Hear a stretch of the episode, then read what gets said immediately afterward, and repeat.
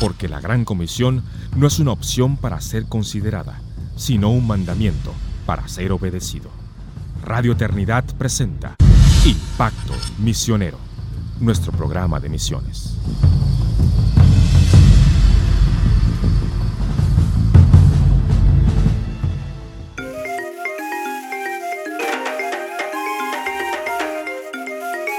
Bienvenidos hermanos una vez más a nuestro podcast Impacto Misionero, el podcast de misiones de Radio Eternidad. Y una vez más les acompaña desde la ciudad de Guatemala Yanine Martínez. Y en esta ocasión tengo un invitado especial. Es un hermano, compañero de ministerio, compañero de armas y amigo querido y también bullying preferido. Eh, ese, su nombre es Salvador Vivas y tenemos el privilegio de servir juntos en, Iglesia Reforma a través del Instituto Reforma. Y Salvador es costarricense, casado con una peruana, sirviendo en Guatemala. Entonces, si hay alguien que puede compartirnos de discipulado transcultural, es Salva. También eh, Salva es uno de los de las mentes teológicas que más me gusta consultar cuando quiero hablar de algún tema. Así que es un privilegio realmente tenerlo con nosotros en esta ocasión. Salva, háblanos un poco de ti, de tu testimonio y de tu eh, de cómo el Señor te trajo hasta, hasta acá y cuál ha sido su, su obra en tu vida de manera breve. Gracias, eh, Yanni, por la invitación eh, para compartir acá un rato y gracias a todos los que nos están escuchando. Esperamos que pueda ser un buen tiempo este. Pues bueno, eh, ¿Quieres que comparta la razón por la que estoy en Guatemala o cómo el Señor me trajo a él? Las dos cosas. Las dos. Bueno, la, la mm, cómo el Señor me trajo a él, pues eh, fue, creo que a, raíz de un montón de circunstancias de mi familia, eh, no muy buenas. Eh, crecí en una familia disfuncional y pues eso acarrió violencia que me hizo, que me acercó hacia, hacia el Señor que el Señor utilizó para mostrarme eh, mi necesidad de alguien que sí tuviese el control de todo. Eh, pero más allá de eso, iniciando tal vez mi etapa universitaria, eh, caí en un juego de pecados que me mostraron al final que, que sí era poco bueno o nada bueno realmente.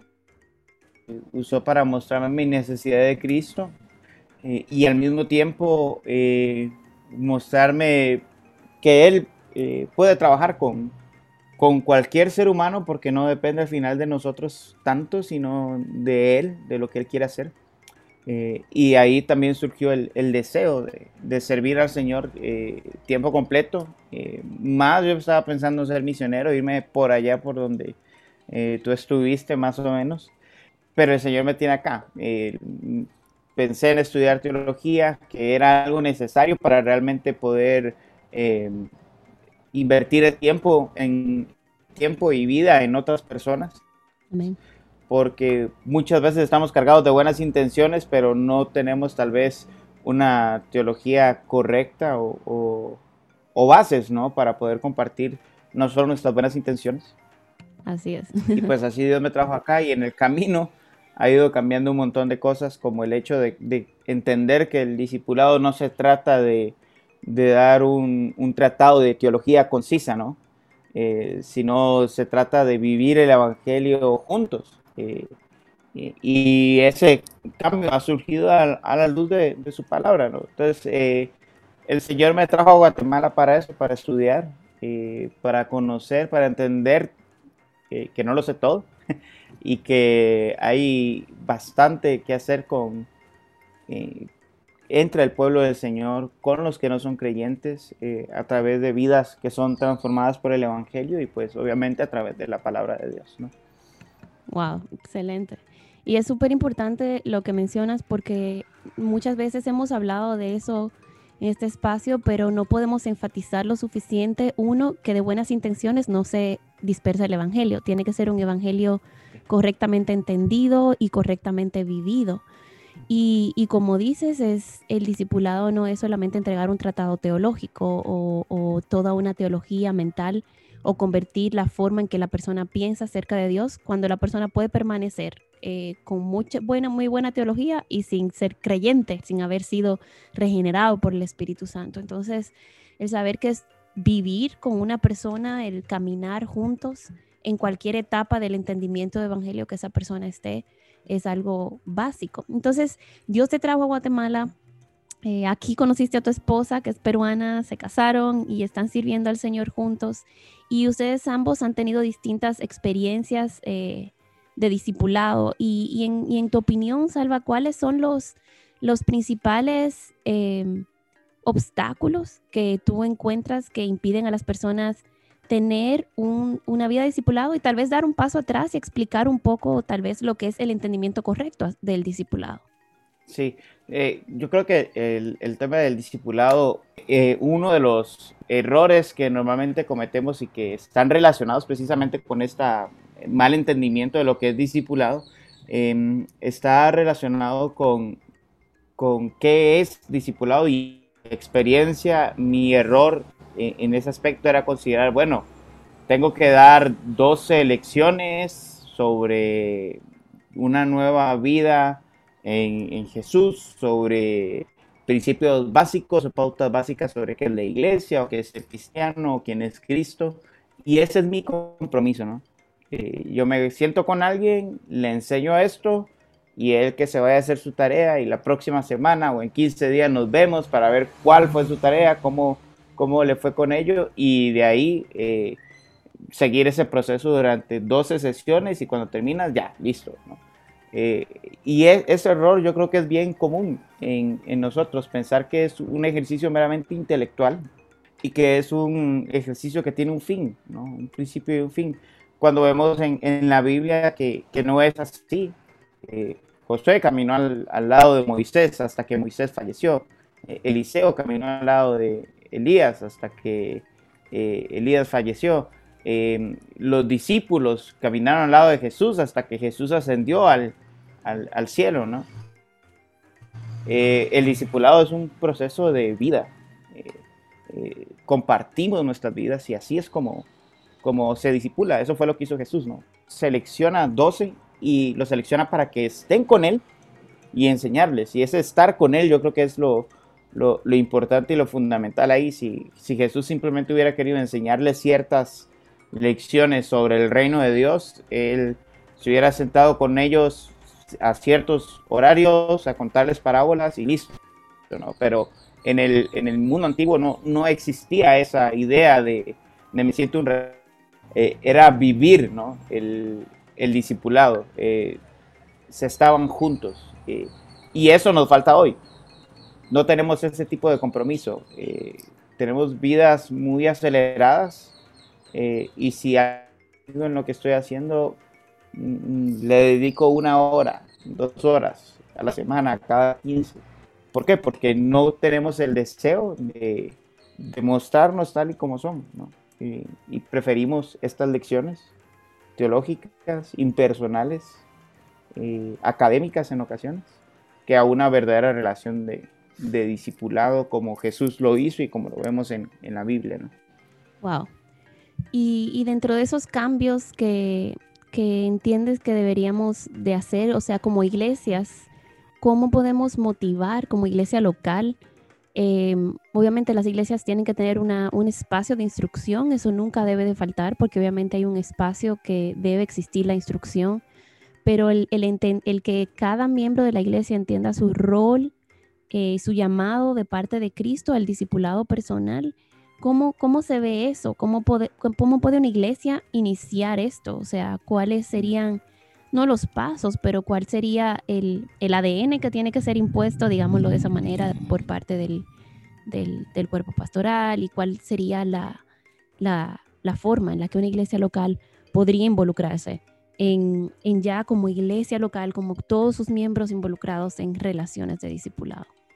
Sí, yo, yo, creo que esa es una pregunta bien, bien compleja y, y varía mucho la respuesta dependiendo del, de dónde se encuentra cada iglesia, pero básicamente em, recordarle a la iglesia que la vida cristiana no es eh, una vida que se vive cierto tiempo y después tengo vida secular, ¿no?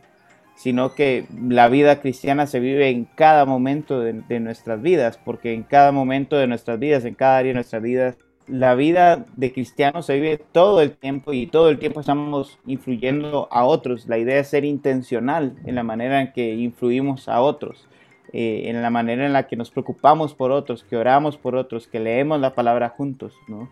que nos apoyamos y vivimos el Evangelio juntos. Eh, la, iglesia se reunía en casas, eh, la, iglesia compartía vida, se, veía a sí mismo como una familia. Entonces todas estas relaciones eh, entre cristianos no se veían solo reflejadas en, su reunión en una casa un domingo, eh, sino que se veían en el día a día, en, sus relaciones comerciales, en, sus amistades. Y e, este elemento es importante retomarlo, que, que la iglesia recuerde que la iglesia es una familia y que como familia fomentamos nuestro crecimiento. Eh, yo no, yo no, bueno, sabemos que hay familias disfuncionales, pero en una familia ideal, lo ideal sería que papá y mamá y hermanos se apoyen para poder juntos seguir creciendo y desarrollándose. Eh, entonces, en la familia del Señor, donde el Espíritu Santo está entre nosotros, con muchísima más razón deberíamos ser sensibles a lo que el Espíritu Santo a través de su palabra nos, nos lleva a, invertir nuestras vidas, ¿no? los unos eh, en los otros. Amén. Wow, Salva, ¿y cuáles tú crees que son las cosas que más se le dificulta a una persona, eh, tal vez un creyente que tiene 30 años en su iglesia local y dice, yo nunca he tenido una relación de discipulado con alguien, o sea, nunca es tarde para empezar eh, y, para corregir cosas que tal vez en nuestra vida cristiana ya sea por temor, por comodidad, lo que sea que impida que una persona, a veces la gente no sabe por dónde empezar. Entonces, ¿cómo, cómo ubicamos cuáles son esas relaciones? Porque a veces cuando pensamos en discipulado, pensamos en las multitudes. Y si nos damos cuenta en la Biblia, el Señor hace una diferencia entre lo que eran los discípulos y lo que eran las multitudes que lo seguían.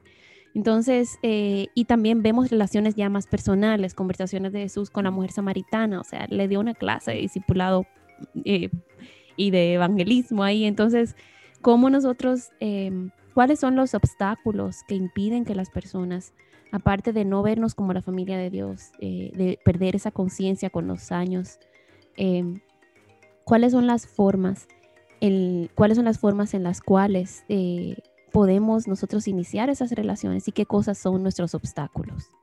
Sí, yo creo que y algo común que nos sucede, eh, a mí me, me, ha sucedido, es creer que no tengo el conocimiento suficiente ¿no? para poder llevar una relación de discipulado. Eh, y eso no es cierto, porque no se, no se trata de agarrar la teología sistemática de Bavinck o la de Grudem o cualquier otra y metérsela en la cabeza a alguien. Eh, y, eh, entonces eh, esa parte no, no es cierto, no. Nosotros en el discipulado no solo compartimos información, sino que compartimos cómo el Señor transforma nuestras vidas y nos apoyamos los unos a los otros en nuestro diario vivir, ¿no? en nuestro crecimiento. Eh, ese es yo creo que un problema. Y, el otro es que no, no queremos a veces ese compromiso de, invertir nuestra vida en, otros y de ser vulnerables. Porque al final en, un discipulado la idea no es que el que disipula, entre comillas, eh, se encarga de ver cómo vive el, el, que está siendo discipulado y de enseñarle cómo debe vivir y qué debe creer. No, en, la vida de discipulado no es el que tiene más conocimiento, el que tiene más experiencia, el, que se encarga de enseñar al otro, sino que mutuamente se están enseñando y se están exponiendo y están siendo vulnerables. Eh, yo creo que hay una riqueza enorme en, que una persona que es un nuevo creyente y está con alguien que tiene años, eh, escuche de esta otra persona que tiene años, mira, estoy luchando con, la mentira, estoy luchando con la pornografía, estoy luchando con honrar a mi esposa. Eh, estas cosas eh, le van a mostrar al nuevo creyente que la lucha con el pecado es algo de la vida continua. eh, que no se haga idea de que el pastor o el que me está discipulando, los diáconos son personas perfectas, porque no lo somos. Estamos eh, enseñando, eh, discipulando y apoyando en nuestro diario vivir. ¿no? Y creo que otro de los aspectos, además del conocimiento y de la falta de compromiso a ser vulnerable, es el tema del tiempo. muchas veces queremos tener un tiempo apartado, ¿no? Estas dos horas son para ti. Eh, y algo que, que, Justin me dijo en, en una ocasión, eh, esto lo aprendí en, en, iglesia reforma, es, mira, tú no necesitas eh, tener siempre apartado un tiempo para hacer algo. Siéntate con, con la gente que estás discipulando a trabajar. Comparte con, ellos el preparar la comida. No tienes que preparar la comida y que ellos lleguen a comer, ¿no? Siéntense juntos a preparar la comida. decidan un, un domingo eh, después de la iglesia salir a almorzar y después tomar un cafecito. Eh, no necesitas eh, simplemente apartar un tiempo y borrar toda tu vida normal, sacar toda tu vida normal y, tener ese tiempo discipulado. El es vida que se comparte. Entonces, yo creo que esos tres son, son problemas que tenemos. Creemos que es conocimiento lo que hay que transmitir y no, no es cierto, es vida cristiana lo que hay que transmitir queremos, eh, creemos que eh, no queremos ser vulnerables a, los demás eh, y es necesario porque es parte de ser cristiano el ser vulnerable, el, comprometerme a compartir mi vida. Y tercero, creemos que no tenemos tiempo, pero es en el diario vivir en el que estamos haciendo discípulos. Wow, y cuando hablas de la vulnerabilidad, solo me viene a la mente tantas, en tantas ocasiones en las cuales Jesús le dijo a sus discípulos, estoy cansado, vamos a orar, o necesito apartarme a algún lado y, se apartaba solo, o cuando lloró frente a los discípulos por la muerte de Lázaro, a pesar de que sabía que lo iba a resucitar. Entonces, todas estas eh, instancias, de hecho, al final de, de ya de, al borde de enfrentar la cruz, él llama a un par de sus discípulos, no a todos, pero llama a un par y les dice, estoy en angustia, en gran angustia está mi alma. O sea, y él sabía, él sabía que iba a morir y que iba a resucitar, él lo sabía, pero, pero aún así él mostró vulnerabilidad ante las situaciones que agobiaban su alma, su espíritu en ese momento de su vida. Y, yo creo que eso es algo sumamente importante cuando hablas no solo de nuestra lucha contra el pecado, sino entre, en nuestra lucha eh, contra el mal que nos rodea en este mundo, contra el pecado de otros sobre nosotros, es mostrar esa vulnerabilidad, decir, necesito que ores por mí. Y aunque tú seas un cristiano de un día, en tu oración sencilla necesito que ores por mí. Entonces yo creo que esa, ese, eso es lo bello del pueblo de Cristo porque no es un asunto jerárquico.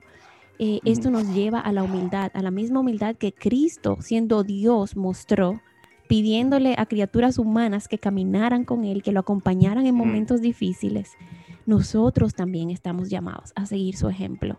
Y eso hace crecer, eso nos santifica, eso hace crecer la humildad en nosotros, eso nos hace simplemente parecernos más a Jesús, que es justamente lo que buscamos con el discipulado, al final que cada discípulo se parezca más a su maestro. Entonces, Salva, si, si pudieras tener unas palabras finales para los que nos escuchan, ¿cuáles serían, eh, qué exhortación quisieras eh, dejarnos para para que podamos reflexionar y, tal vez sumar pasos específicos en aplicación. Yo creo que eh, este tema del discipulado es de hacer.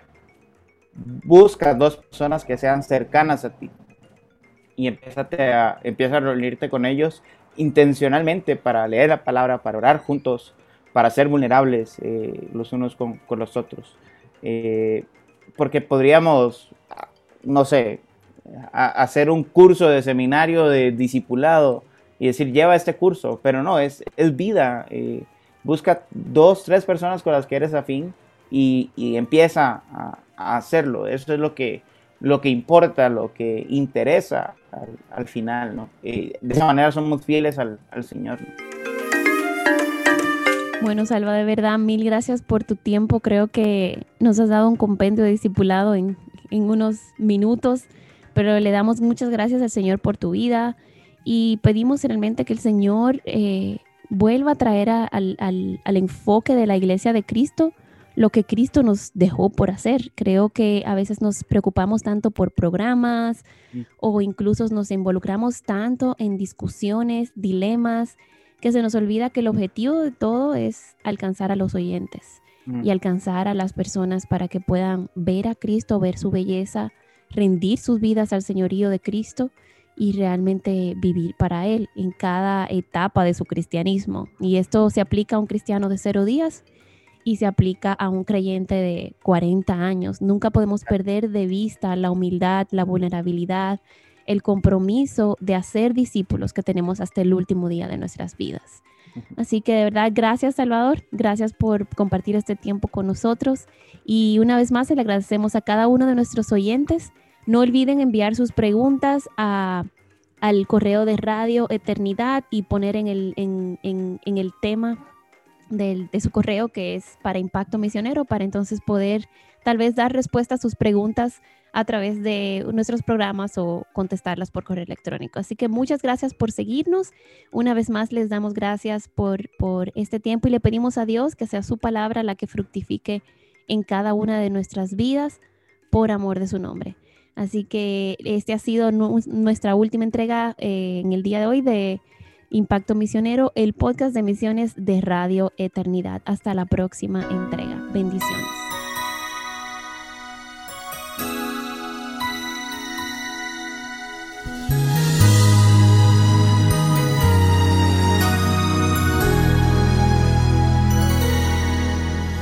Perdida andaba yo, errante por el mundo, inundada en el vacío que el pecado me brindó, como una oveja descarriada, sin saber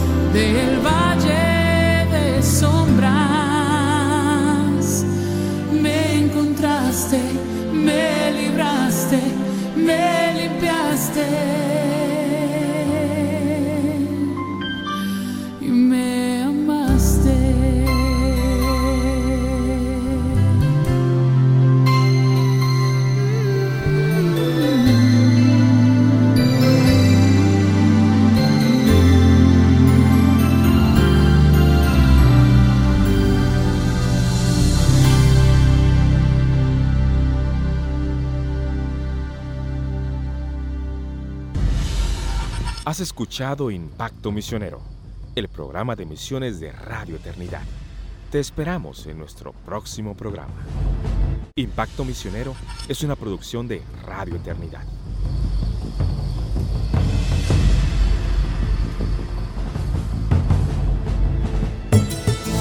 Nuestro mayor deseo es compartir la verdad de la palabra de Dios y ayudar a personas en su ciudad a llegar al conocimiento de Cristo como su Señor y Salvador. Y no solamente en su ciudad y país, sino mundialmente. Y ya que nuestro financiamiento proviene de nuestros radioescuchas y patrocinadores, cada programa que escuchas es gracias a las oraciones y donaciones de personas como tú. Si estás interesado en contribuir, entra a nuestra página web radioeternidad.org y allí verás cómo puedes contribuir con este ministerio. Somos una emisora comprometida con la palabra de Dios, alcanzando al mundo con el Evangelio. Radio Eternidad, impactando al presente con un mensaje eterno.